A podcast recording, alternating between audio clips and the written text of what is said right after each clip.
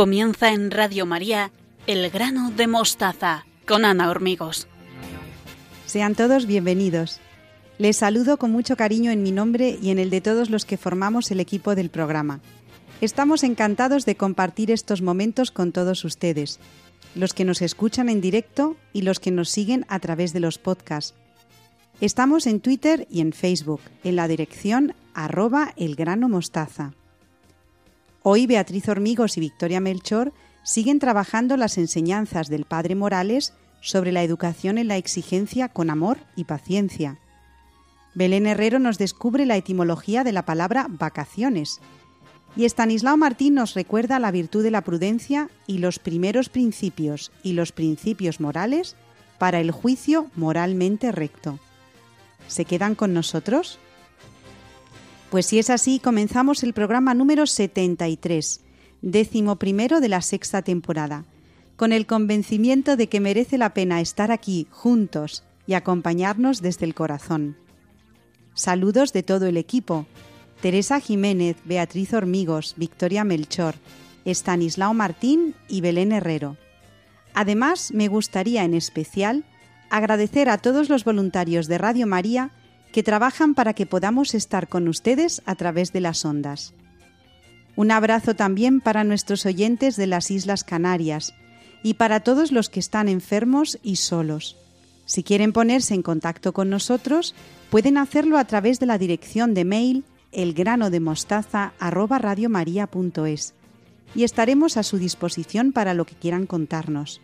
Estamos preparados para sacar el máximo provecho del hoy y de la hora porque estamos convencidos de que merece la pena acompañarnos desde el corazón. El grano de mostaza comienza.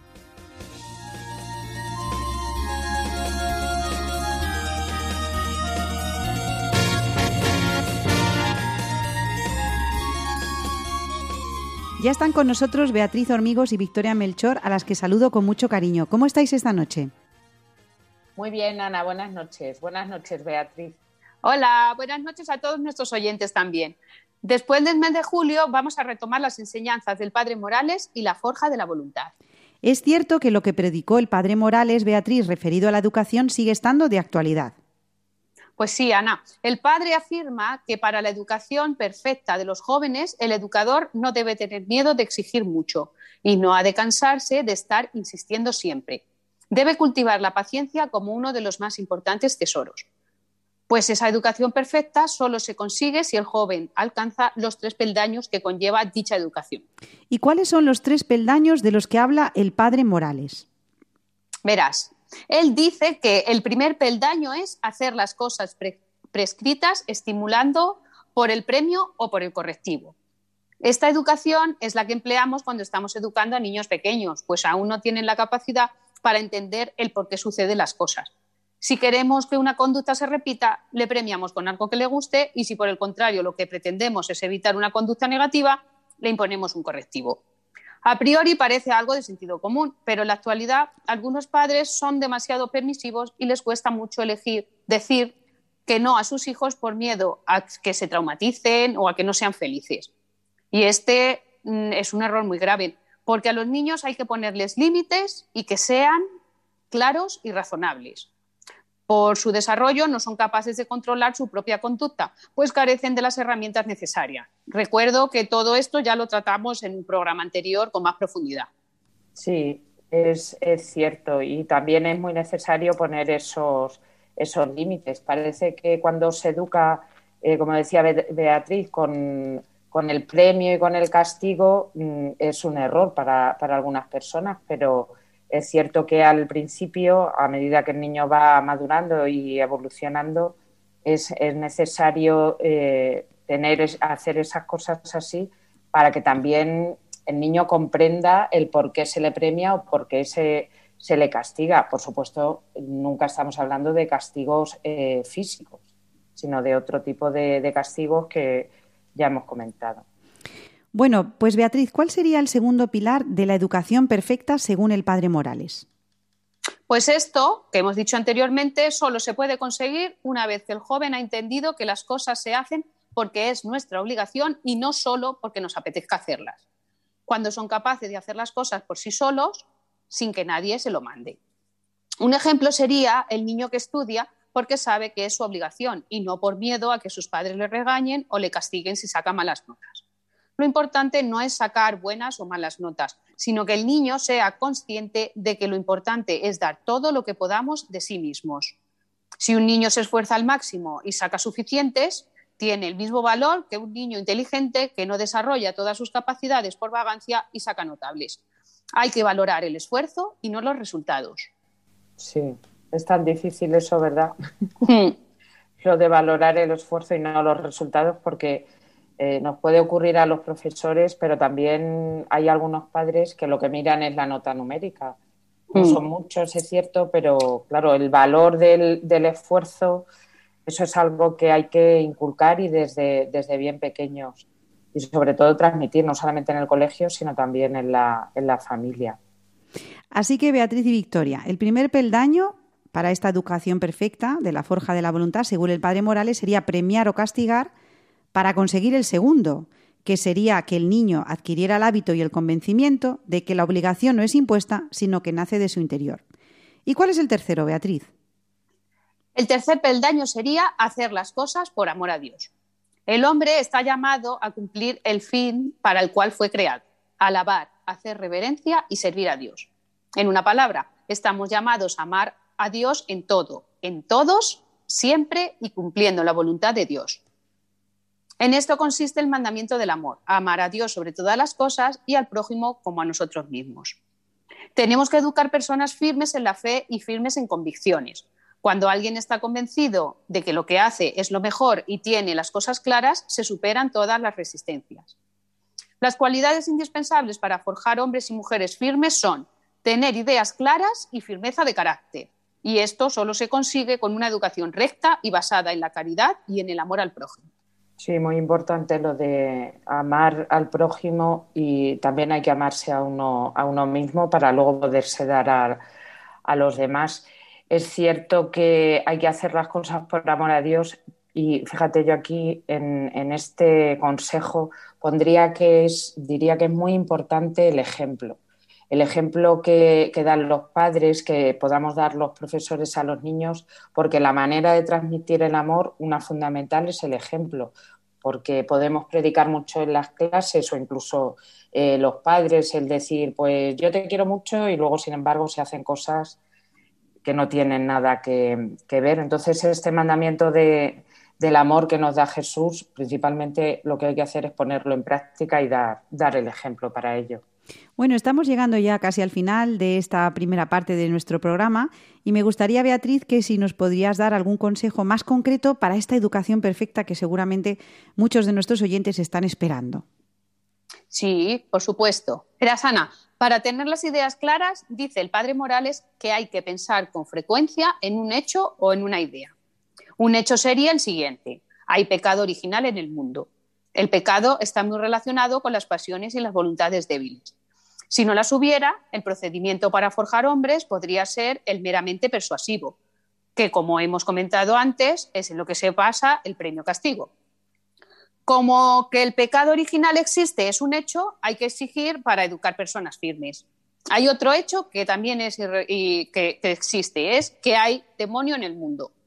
Aunque el demonio intenta que no le veamos para que creamos que no existe y así poder actuar de manera más fácil, existe y tenemos que estar alerta para no caer en sus redes. Y una idea que también debemos tener clara es que la caridad evangélica no consiste en no hacer sufrir, sino en enseñar a amar, para lo cual es necesario hacer sufrir. Cuando un padre o un profesor castiga a un niño, sufre más el educador que el alumno o el hijo. Sí, ellos la verdad es que no son conscientes, solo ven la acción que tú has hecho, el hecho de, castigar o de, reprender, pero es verdad que se sufre, que se sufre más. Yo pensaba en, en, el título del libro que tiene el padre Morales, Forja de Hombres, y forjar, forjar el, hierro, yo que vengo de una familia de forjadores de, hierro, mi abuelo, mi padre, el, hierro se forja golpeándolo. Primero lo tienes que calentar, pero para darle forma lo tienes que, golpear. Y una vez que está caliente el hierro, se vuelve eh, dúctil y eso hace más fácil que, le des forma. Pues es un poco, es un poco esto. Parece que hacemos sufrir eh, a los hijos, a los alumnos, porque hay que eh, pues eso, irlos dando, dando forma y para eso hay que, hay que exigirles. Sin embargo, si queremos conseguir esas personas que estén formadas, que tengan eh, un carácter y unas creencias firmes, pues no hay más remedio que, hacerlo así. Lo que pasa es que luego el resultado pues eh, suele ser muy bonito, porque una pieza de, hierro forjada resulta, resulta muy bonita. Pues sí, Victoria. Mira, Dios entiende el cariño de manera distinta a la nuestra. Él nos envía cruces para así hacernos partícipes de su sufrimiento el que derramó en la cruz para alcanzar nuestra salvación. Y nosotros lo entendemos como permisividad, como dar todo sin exigir esfuerzo, no hacer que el otro sufra su sufrimiento. La caridad evangélica consiste en dar la vida por los demás. Nadie tiene más amor que el que da la vida por los demás. Forjar hombres consiste en educar con paciencia y dar la vida por los demás. Los profesores nos dejamos y dedicamos nuestra vida a educar jóvenes y niños para que sean personas de provecho en el futuro. Forjar hombres es sufrir, porque eres consciente de que le estamos haciendo sufrir al otro, pero para educarlo. Bueno, pues ha sido un gozo escuchar a Beatriz Hormigos y a Victoria Melchor hablar de esta educación perfecta que nos propone el Padre Morales para nuestros hijos. Educar consiste en forjar hombres y hacerlo con paciencia y dar la vida por los demás. Y me ha encantado lo que ha dicho también Beatriz, los profesores nos dejamos y dedicamos nuestra vida a educar a jóvenes y a niños para que sean personas de provecho. Qué bonito. Personas de provecho en el futuro. Y luego también me ha gustado mucho el ejemplo que ha dicho Victoria sobre el hierro y cómo el hierro a, la hora de darle forma, primero hay que calentarlo, luego hay que pues eso, ejercer un poco de presión sobre él, ¿no? Lo que decía Victoria, golpearlo si lo ponemos en el ejemplo de, los, de, las personas que tenemos a nuestro cargo para la educación, pues sería el, a lo mejor e, ese castigo entendido como amor, como un, castigo siempre bien intencionado y siempre buscando un bien mayor, ¿no? Y que ese el hacer sufrir es para un bien mayor, porque el sufrimiento, ya lo hemos dicho Victoria y Beatriz, eh, forma parte de la vida lo queramos nosotros o no, hagamos que nuestros hijos lo vean y lo asimilen en su vida o no, el sufrimiento va a estar ahí. Entonces, cuanto antes enseñemos a nuestros hijos a sufrir con un sentido, muchísimo mejor. Victoria, ¿podrías darnos algún ejemplo de esto que estamos diciendo, esto de educar con paciencia, que el, profesor, el padre, la madre dan la vida por sus alumnos, por sus hijos, ¿no? Es una entrega total y, muchas veces no estamos no sé si dispuestos o, bueno, también nos cansamos, ¿no? Ahora estamos en vacaciones, Victoria, y a lo mejor lo vemos un poco más mm, desde el romanticismo, ¿no? Pero cuando estamos inmersos ahí en las actividades escolares, muchas veces esa entrega, a lo mejor hay que mirar al que se entregó por nosotros, ¿no? Sí, siempre hay que tener, como decía Beatriz, la mirada puesta en, la cruz y en el, en el Señor no sé, así se me viene un poco a la, a la cabeza como, como, ejemplo, pues el alumno que no quiere estudiar, que no quiere esforzarse y tiene capacidad para ello, porque es cierto que a los alumnos que les cuesta más, pues eh, requiere un esfuerzo eh, superior y hay niños y niñas que lo, que lo hacen. Pero para nosotros también es eh, pues un sufrimiento el tener que insistir y venga, estudia y buscar las fórmulas para hacérselo más asequible o cómo tienen que, hacerlo de una manera o de, otra. Y, bueno, no sé, pues me imagino que los, que los padres lo mismo, cuando tienen que corregir una conducta de, de su hijo que no, bueno, pues que no le gusta o que, o que están obrando, obrando mal, pues por no irme a casos, a casos extremos, pero desde pequeños eh, te enseñan te educan cómo tienes que hacer la cama, cómo te tienes que cepillar los dientes, por ejemplo. Pongo ejemplos muy, muy simples, pero eso con, paciencia, por no meterme ya en otras, en otras cosas más, más graves, pero a nivel educativo tanto sea en la familia como en los colegios, yo creo que tenemos que tener mucha paciencia. Ay, sí, lo que dice el padre Morales, paciencia y caridad. Fíjate, con esos dos ingredientes se hace una comida bien buena, ¿no? Y la educación de los hijos y de los alumnos, pues lo mismo, paciencia y caridad. Mira, me gustaría, sí, perdona, Victoria. Mm. No, no, no, simplemente comentar pues eh, lo que ya hemos dicho en este programa, que hay que hacerlo sobre todo con amor, porque al hierro se lo golpea, es una cosa, pero las personas hay que tratarlas siempre con una caridad infinita, con una caridad infinita. Por eso tenemos que elevar siempre la mirada, porque nosotros nos cansamos, nuestra paciencia es limitada y te cansas y te agotas, pero hay que elevar la mirada y muchas veces, muchas veces decir, Señor, yo no puedo con este alumno, no puedo con este hijo, dame la luz para saber qué es lo que tengo que hacer pero, pero eso, nunca perder de vista el, el, amor con el que hay que tratar a las, a las personas, porque nosotras tenemos ejemplo de, de, ello en nuestros padres y en los educadores que, que hemos tenido. Yo creo que eso hay que transmitirlo. A mí me gustaría, ya para terminar, eh, compartir con todos los oyentes y con vosotras una idea de un libro que leí que me gustó muchísimo, de una, eh, creo que es farmacéutica, que imparte cursos de educación afectivo sexual en colegios y en universidades. Y decía, el adolescente, em, hay, al adolescente hay que darle mucho más amor del que merece. Uy, me gustó muchísimo, porque a veces, a veces cuando hablo de adolescentes, y, ya sabéis que Beatriz y Victoria son eh, maestras de primaria y en, algunos casos son como más adorables los niños de primaria, pero yo que soy de secundaria es, me, dio mucha luz, porque es verdad, los adolescentes, y bueno, lo podemos extrapolar a los niños, em, hay que darles, a los adolescentes hay que darles más amor del que merecen. ¡Uy, qué bonito, me encantó! Porque es verdad, ¿eh? Hay veces que, que dices, madre mía, Madre mía, madre mía. Pero bueno, lo dejamos ahí.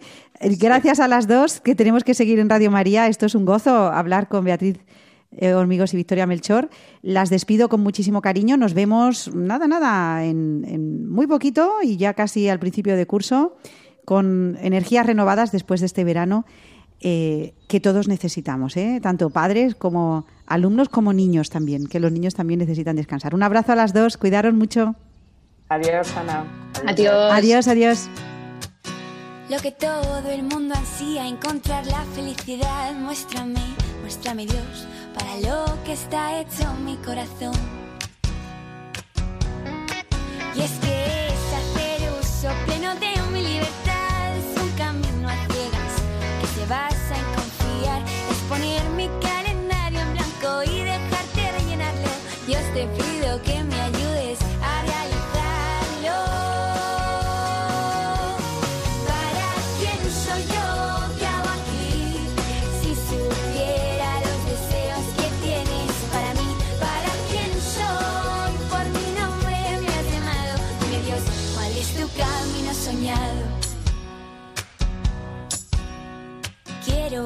mi vocación, el molde perfecto de mi corazón. Estar en ti, por ti ser enviado. Señor, quiero caminar contigo de la mano, donde mi corazón salte y el tuyo quiera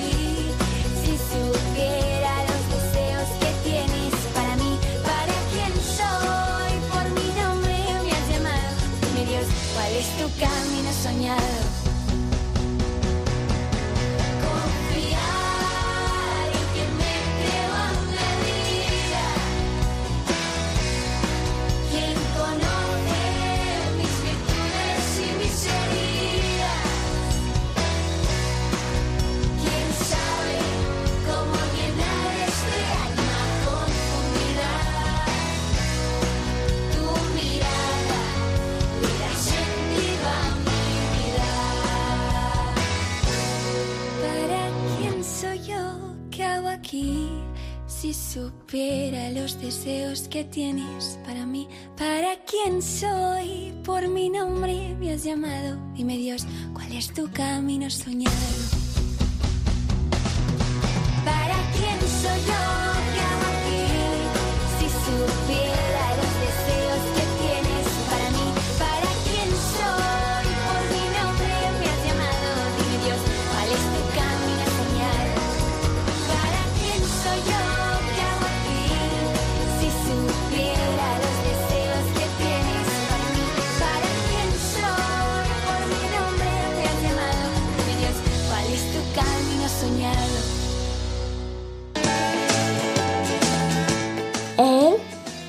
Grano de mostaza. Seguimos en buena compañía en la radio de la Virgen y saludo ya a Belén Herrero, nuestra latinista de familia. Buenas noches, Belén, ¿cómo estás? Buenas noches, Ana. Buenas y felices vacaciones y merecidas.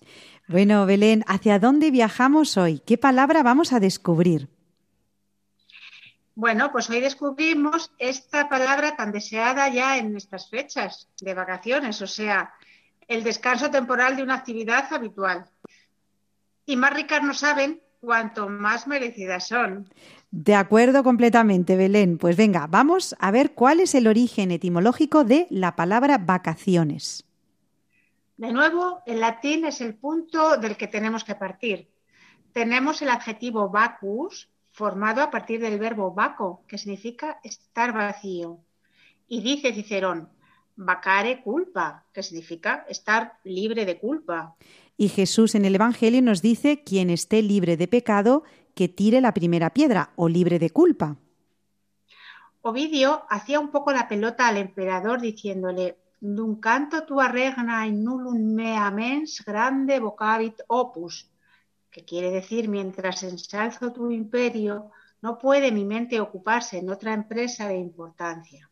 O sea, Belén, que la palabra vacaciones tiene que ver con vacío. Bueno, pues si la palabra vacaciones nos ofrece la cara más amable, el adjetivo vacío a veces nos lleva a difíciles situaciones. Estoy pensando en estos versos de Ernesto Cardenal que dicen así, viniste a visitarme en sueños, pero el vacío que dejaste cuando te fuiste fue realidad. Y el físico norteamericano Debashis Mithra no duda en afirmar, una vida ajetreada está llena de un vacío tremendo. Pues Ana, vamos a desear que las vacaciones sean un antídoto contra el vacío con buenos libros y buenas conversaciones. Y no dejemos de pensar que Jesús nunca nos deja en el vacío porque siempre está con nosotros. ¿Hacemos ahora el concurso de las palabras derivadas de vacaciones? Vamos a ver cuántas adivinamos y nuestros oyentes nos pueden ayudar. Tenemos unas cuantas, mira. Desalojar a las personas que se hallan en un lugar dejándolo vacío, Esa es evacuar. que no está ocupado por nadie, Por ejemplo, una plaza vacante. que es superficial y carece de contenido e interés. Vacuo Una conversación superflua, es una conversación o una vacuencia. en América cuando pasan las vacaciones en un lugar lo dicen Vacacionar, una cosa sin interés, una vaciedad. andar libre y desocupado, Eso es vagar. y a partir de ahí, quien se aparta del asunto principal decimos que, Divaga. Y el que está vacío de casa y anda de un lado para otro es, Un vagabundo. y quien está vacío de la capacidad de esfuerzo, Pues este, con perdón, eh, a, a veces, o antes por lo menos, Belén en clase lo podíamos decir, es un vago o una vaga. bueno, hay muchos refranes y expresiones, por ejemplo, Hacerle el vacío, envasar al vacío. saltar al vacío, En buenas vacaciones no tienes nada que hacer y tienes todo el día para hacerlo. El hombre no tiene descanso hasta que descansa en Dios. Estómago vacío no tiene oídos. Vacatio legis, que es el periodo que transcurre desde la publicación de una norma hasta su entrada en vigor. Aunque algunos estén en vacaciones, Belén, no por ello debemos abandonarnos al vacío. Ahora es tiempo de hacer esas cosas que nos quedaron pendientes, como tú nos dices, libros, películas, y también de compartir tiempo con aquellos que tenemos conversaciones y vivencias pendientes.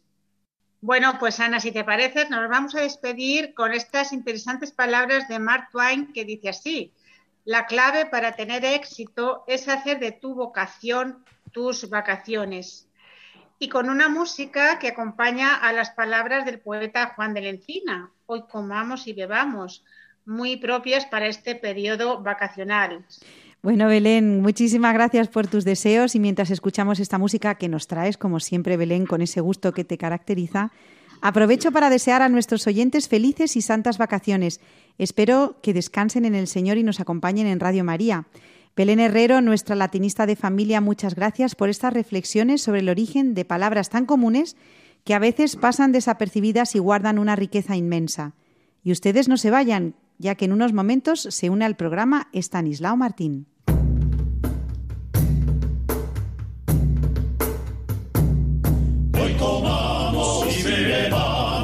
y cantemos y oiremos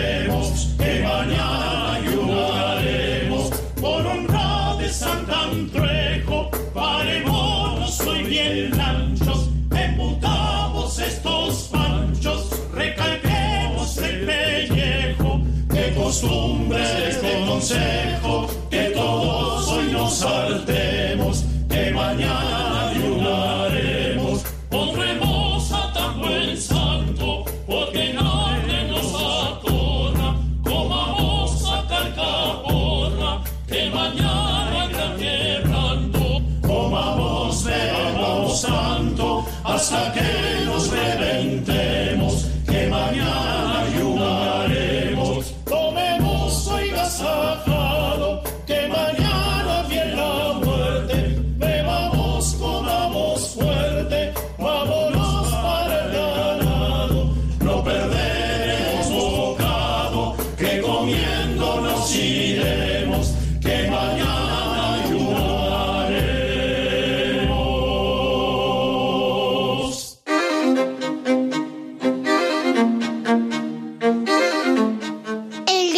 de mostaza en Radio María.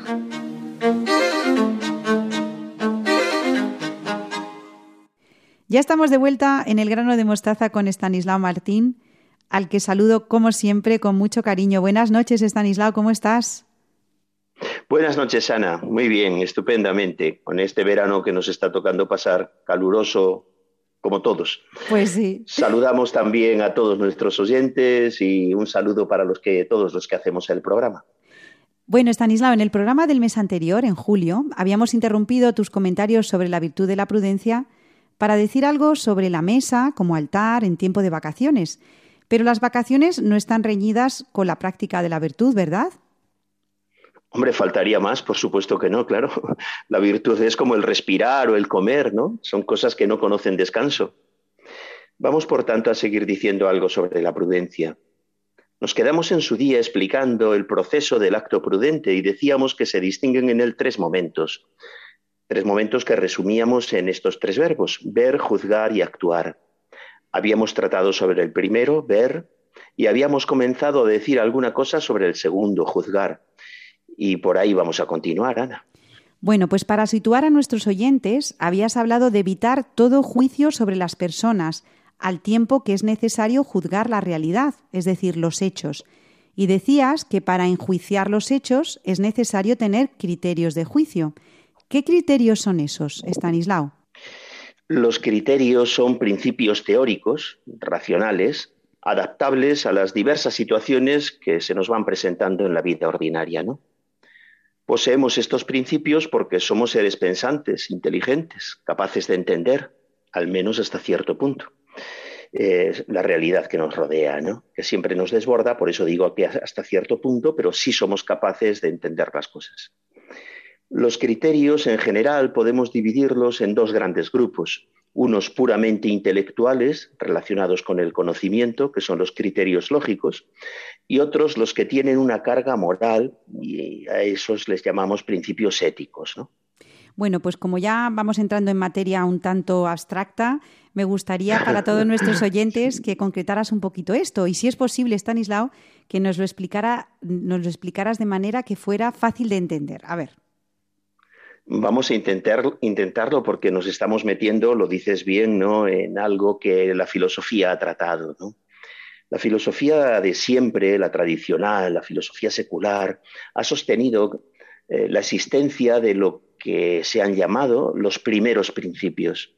¿Qué es eso? Son una especie de verdades muy sencillitas, muy fáciles de entender. Lo más difícil que tienen es el nombre. Son verdades indemostrables porque son evidentes, ¿no? Evidente es lo que no necesita demostración porque se entiende nada más mirarlo. Pongo un ejemplo, Ana. Eh, no es necesario demostrar, por ejemplo, por lo menos en, la geometría de andar por casa, ¿no? No es necesario demostrar que la línea recta es la distancia más corta entre dos puntos. Pues algo parecido son los primeros principios de la filosofía. Algo así. Sí, y puedes poner más ejemplos para que ya sabemos que como somos maestros, Stanislao, eh, cuantos más ejemplos pongamos, pues mejor lo entendemos. Mejor, sí, claro. Bueno, pues vamos a, eh, quizá entrando en materia sea lo mejor, ¿no? Por ejemplo, el principio de causalidad, no casualidad, sino causalidad, de causa. Eh, por citar uno que es bien facilito. Este principio dice que no hay efecto sin causa. Y me pedías ejemplos. Bueno, eh, imagínate que yo me encuentro con que vuelvo a casa desde la calle y hay una ventana cuyos cristales están rotos. Es evidente que ha habido una causa de esa rotura. Eso es el principio de causalidad. Otro ejemplo, también acudiendo a otro de los primeros principios. Uno tiene, tiene el nombre un poco raro, pero vamos a llamarle por su nombre, el principio del tercio excluido. Este dice que entre el ser y el no ser, o sea, entre el ser y la nada, ¿no? No hay término medio. Y dice, bueno, ¿y esto para qué sirve? Pues fíjate, por ejemplo, la importancia práctica que tiene este principio si lo aplicamos al aborto voluntario. Con él, con este principio, se desmonta racionalmente. Otra cosa es lo que cada uno quiera hacer, pero en el orden de las ideas se desmonta el argumento falaz que dice que una mujer recién embarazada lo que tiene dentro no es nada, un diminuto granito, ¿no? Que ni es persona ni es nada. No, no, no, no. Entre el ser y el no ser no hay término medio. Si hay, hay persona, hay persona, por muy pequeñita que sea. Y si no hay persona, no hay persona.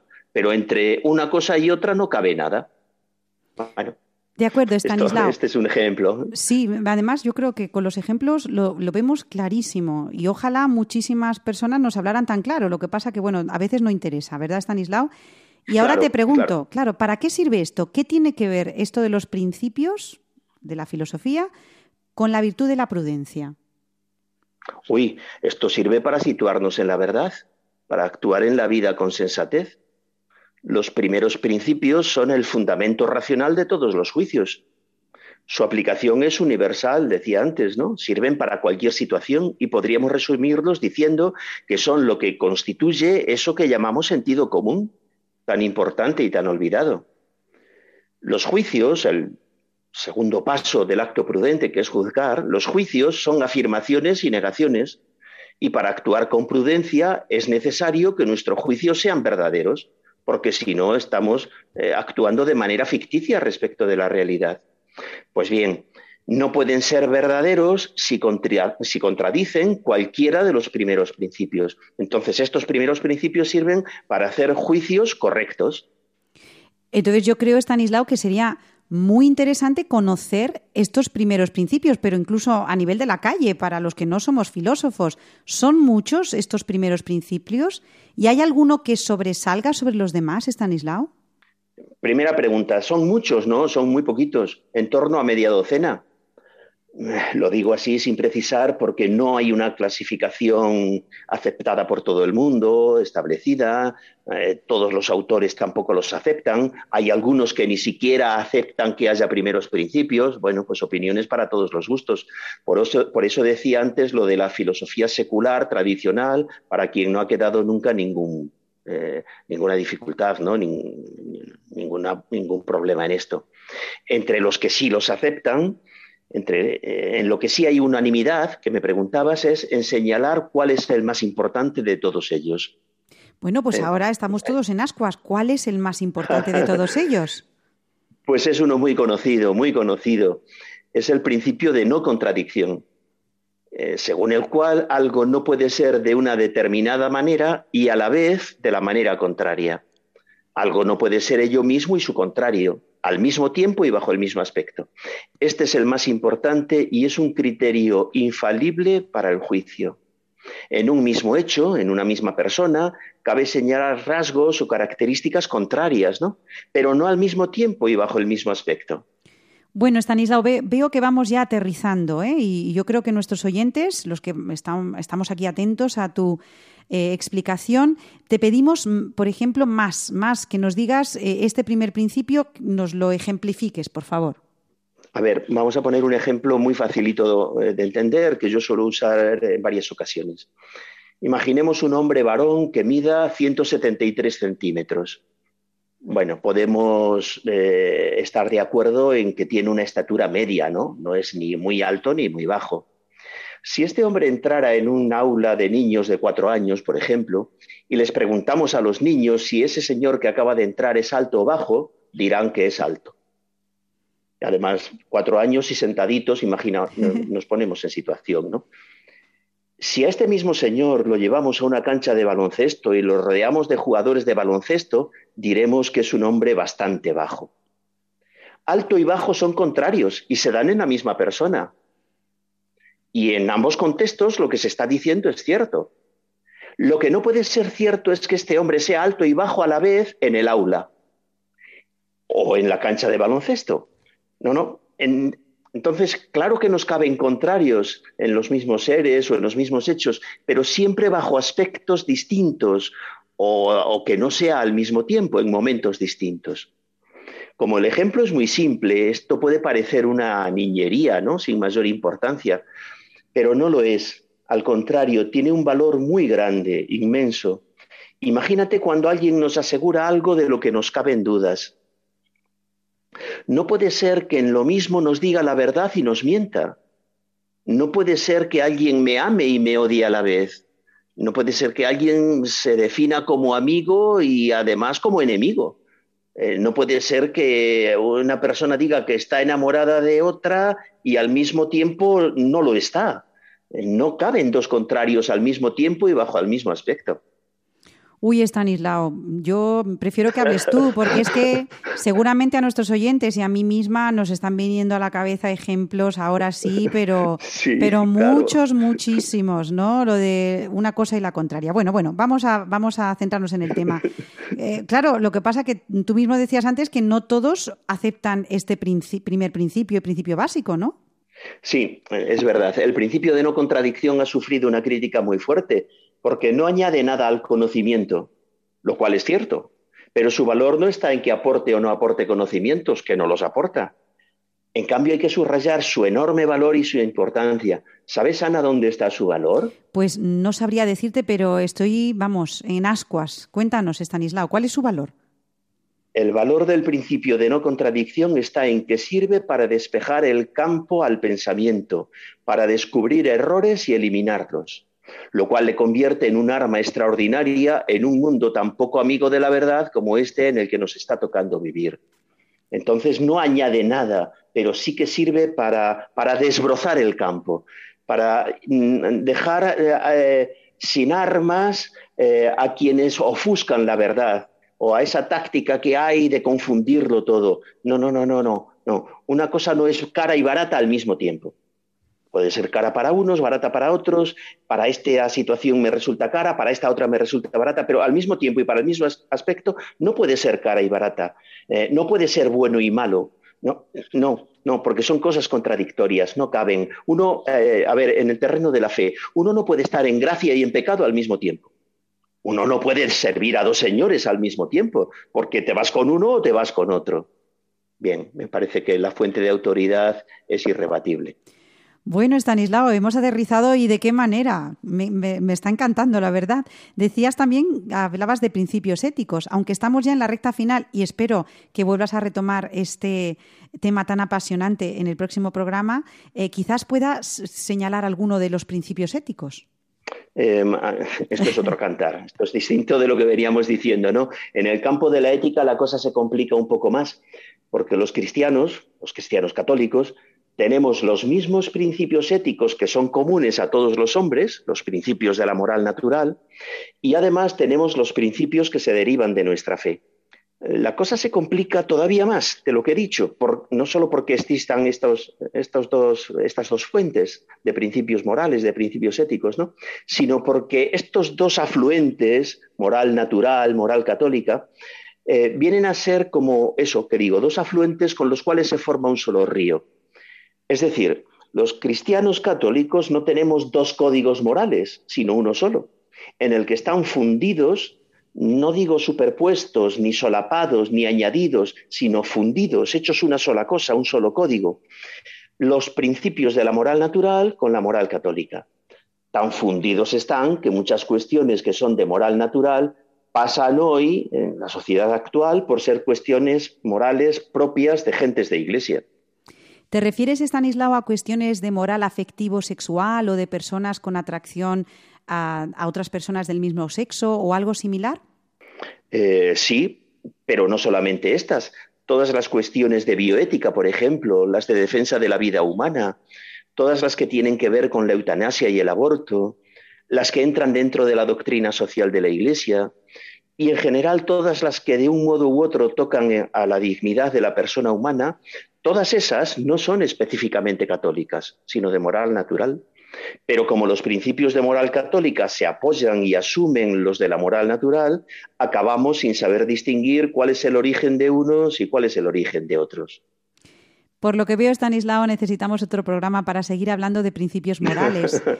Esos principios que junto a los primeros principios de la filosofía vienen a ser fundamento de la virtud de la prudencia a la hora de hacer juicios. Me ha encantado, Stanislao, cuando has, ah, cuando has dicho anteriormente, cuando has empezado la sección, lo que es evidente. Ay, Stanislao, lo hemos hablado mucho tú y yo en el grano de mostaza. Si solamente hay que abrir los ojos, si solamente hay que ponerse en actitud de contemplación, de aprender a mirar, que tú también has tratado ese tema en, en tu sección del grano de mostaza. Qué importante educar la mirada, qué importante el decir a los niños que tienen que aprender a mirar, ¿verdad? Y solamente viendo, si es que no, no sé cómo decirte, es como eh, algo mm, para lo que todos estamos, todos estamos dotados. Por ser humanos, por, por, el hecho de ser humano, tenemos la capacidad de ver, ¿no? De analizar lo que tú dices, de juzgar y luego de pensar y de tener espíritu crítico. Eh, creo que estás tocando pues eh, temas fundamentales, principalmente para ser felices, Stanislao. Es que esto yo creo que es fuente de felicidad. Fíjate lo que te digo. Claro, la fuente de todo está en la realidad, ¿no? Eh, la filosofía, el realismo pasa por ser un movimiento entre otros movimientos, pero no es así. Por lo menos así es como yo lo veo. No es un movimiento entre otros movimientos Igual que le hablábamos ahora de la moral católica, ¿no? La moral católica no es una moral entre otras morales. No, así lo podemos estudiar eh, por análisis en los libros de texto. Bien, pero, pero no, no es así la cosa, ¿no? El realismo lo que hace es afianzarnos en la realidad, por lo menos hasta donde podamos captarla. Bien, la realidad eh, entera la conoce Dios. Nosotros no conocemos las cosas en su totalidad. Por eso tenemos que andar siempre con mucho tiento y con mucho tacto. Pero no se puede, eh, para lo que nos interesa, que es llevarlo a la vida, ¿no? no para hablar ahora de filosofía. Eh, no se puede construir la vida fuera de la verdad. No se puede. ¿Y la verdad de dónde sale? La verdad brota de la realidad, de lo que las cosas son. La verdad no es lo que yo digo que es verdad, sino lo que las cosas son en sí mismas. Y digo todo esto por lo que tú acabas de comentar, de enseñar a mirar, de enseñar a ver la realidad tal cual es. Eh, hay una definición de hombre sabio que la usaban los escolásticos medievales, ¿no? Decían que hombre sabio es aquel al cual las cosas le parecen como son. No es el que sabe cómo son las cosas, porque eso solo lo sabe Dios, sino al que le parece que las cosas de una determinada manera y acierta. Es decir, al que le parecen las cosas como son en realidad. A mí me parece que sobre esto tenemos que influir, machacar, hablar, decir eh, y además permitirnos vacaciones. Bueno, Stanislao, si te parece, citamos a Chesterton, al que tú y yo admiramos y leemos, que dijo que llegará el momento en el que habrá que pegarse con las personas por decir que la hierba es verde. Pues, pues, esto pues es. estamos en ese momento. Yo creo que sí, Estanislao, desde Radio María, Sí, sí. en el grano de mostaza, nuestro pequeñito grano de mostaza, pues aquí pues decimos que la hierba es verde, por lo menos, vamos, desde que el mundo es mundo y, y- y rezamos, ¿eh? rezamos mucho, es verdad, no desde una actitud de superioridad ni de, no, no, no, No. estamos, eh, estamos en todo lo contrario, estamos para ayudarnos, para rezar unos por otros, para, si alguien quiere ponerse en contacto con nosotros, Radio María es la radio que escucha, la radio que acoge y la radio que eh, intenta mm, evangelizar eh, con la verdad, como tú dices, ¿no? Si, si no, no, no tenemos pretensiones mm, mucho mayores. ¿eh? Nosotros, eso, a, a lo que nos toca, que es a, a trabajar, a dar a la gente motivos de esperanza y también, pues eso, que tus palabras, Estanislao, principalmente mm, que eres el conductor de esta sección, sirvan para dar mucha luz y para dar también felicidad, lo que tú dices de la realidad. Eh, el Señor nos lo regala. Todos los días tenemos una serie de horas en las que el Señor nos da la oportunidad de poder amarle y de poder, de poder amarnos. Y habrá gente que nos escuche que esté en tribulación, que esté sufriendo, que esté en soledad. Y desde, desde Radio María nuestra voz y principalmente también nuestra oración, que llega a través de las, ondas, de las ondas, está con ellos, Estanislao. Que se sientan muy acompañados. A mí me gusta decir que la radio de la Virgen es la radio que acompaña el corazón. Y nada, nada de... Qué bonito, Sí, es muy bonito. Yo siempre, cuando preparamos el programa, mandamos los textos, trabajamos un poquito los contenidos, que eh, estén los oyentes ¿no? ahí, pendientes, y que nosotros estemos también pendientes de ellos, unos de otros. Cadenas de oración, Estanislao. Muy bien. Bueno, pues muchísimas gracias a Estanislao Martín. Les recuerdo el mail en el que estamos, eh, elgrano de mostaza arroba radiomaria.es. Y muchísimas gracias, Estanislao Martín. Espero que este mes de agosto, pues lo mismo, que descanses en familia y que te dé mucho tiempo a mirar y a admirar la realidad que Dios nos ha regalado. Un abrazo, Muy bien, pues Estanislao. muchas gracias, Ana. Un abrazo. Adiós. adiós. adiós, adiós, adiós.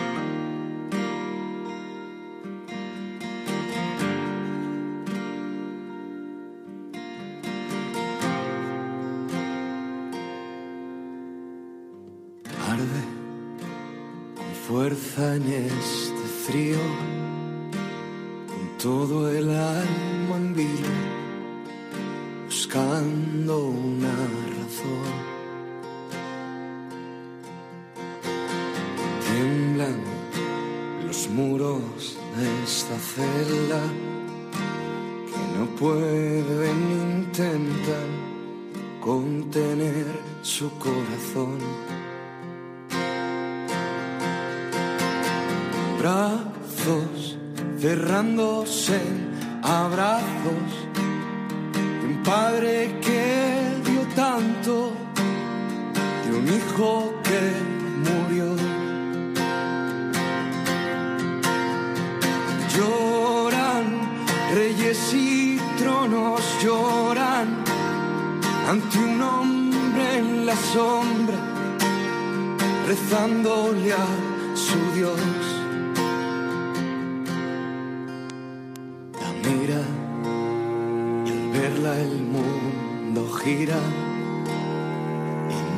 solo segundo al cielo estremeció.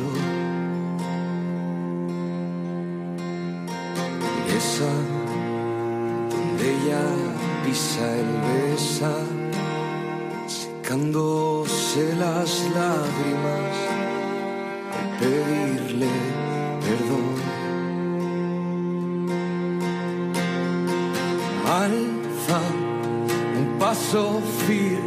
al alba, ejércitos se apartan ante su convicción.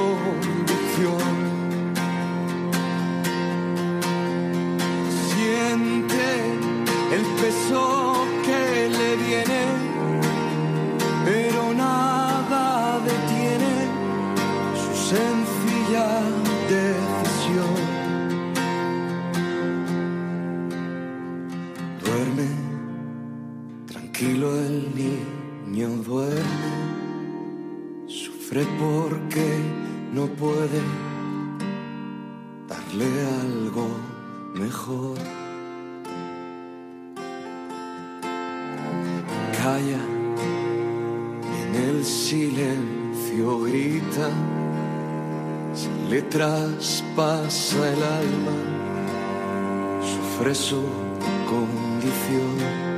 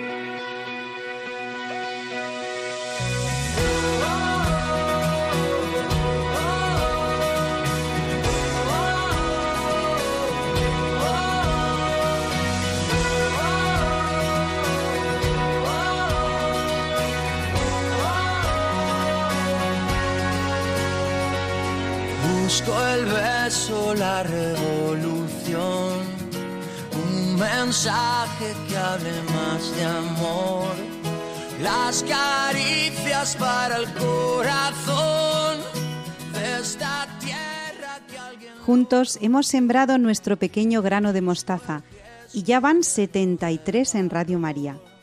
Ahora nos toca cuidarlo, regarlo, trabajar para que se convierta en un gran árbol.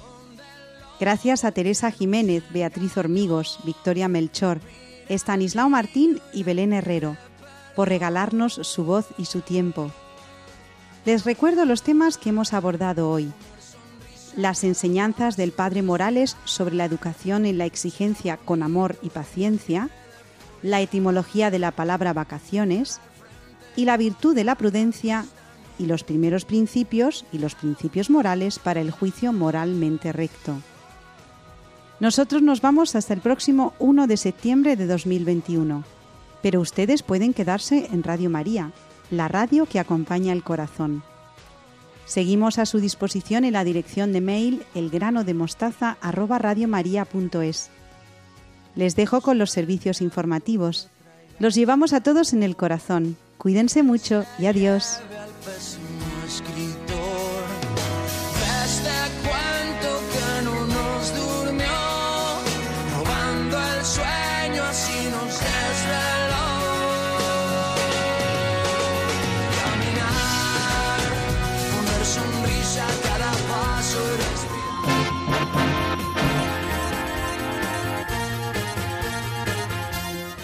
Han escuchado El grano de mostaza, un programa dirigido por Ana Hormigos.